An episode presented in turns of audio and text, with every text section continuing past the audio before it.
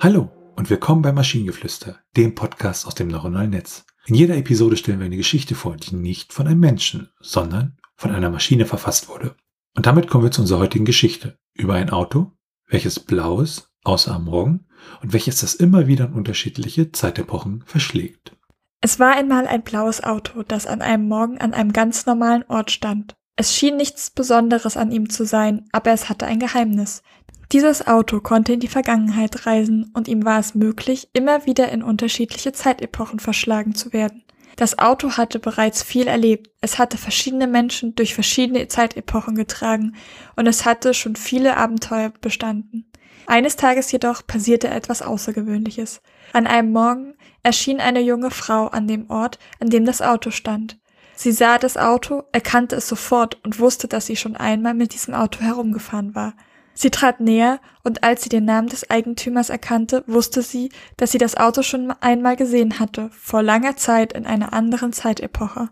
Sie griff in die Tasche und holte ihren alten Schlüssel heraus. Es war derselbe Schlüssel, den sie an dem Tag benutzt hatte, als sie zum ersten Mal mit dem Auto herumgefahren war. Sie lächelte und schloss die Tür auf. Als sie in das Auto stieg, überkam sie eine Welle des Wiedererkennens. Es war, als ob sie nach Hause käme. Sie konnte spüren, dass die über Jahre hinweg gesammelten Erinnerungen in jeder Reise, die sie mit diesem Auto unternommen hatte, in ihm verankert waren.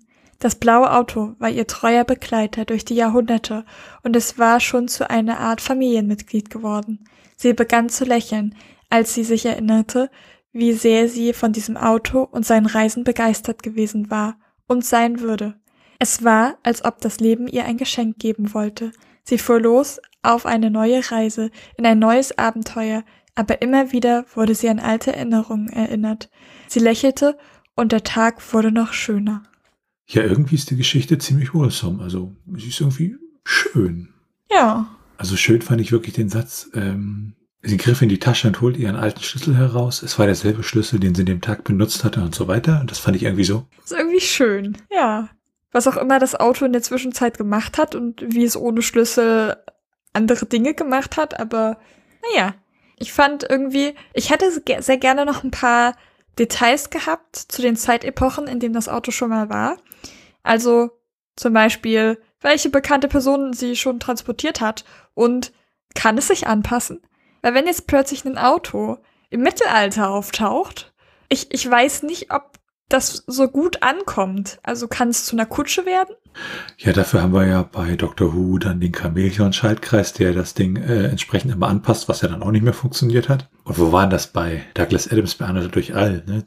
Das Problem anderer Leute fällt, mit dem man halt Sachen einfach verstecken konnte und es mit einer einfachen 9-Volt-Batterie über Jahrzehnte betreiben konnte. Wieso, das sind so Sachen, die hängen bleiben.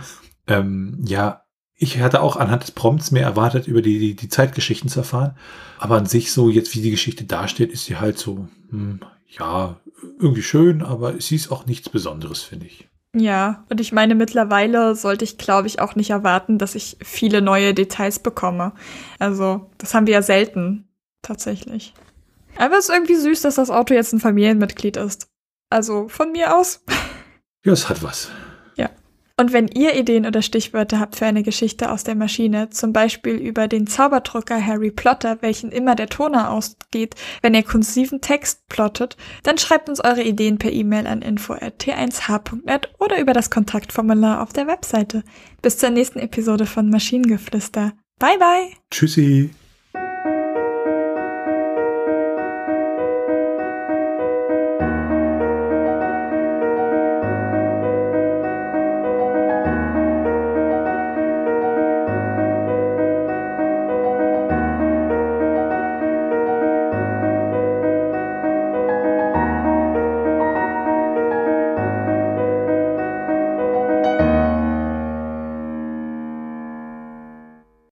Eine Produktion von Tone H.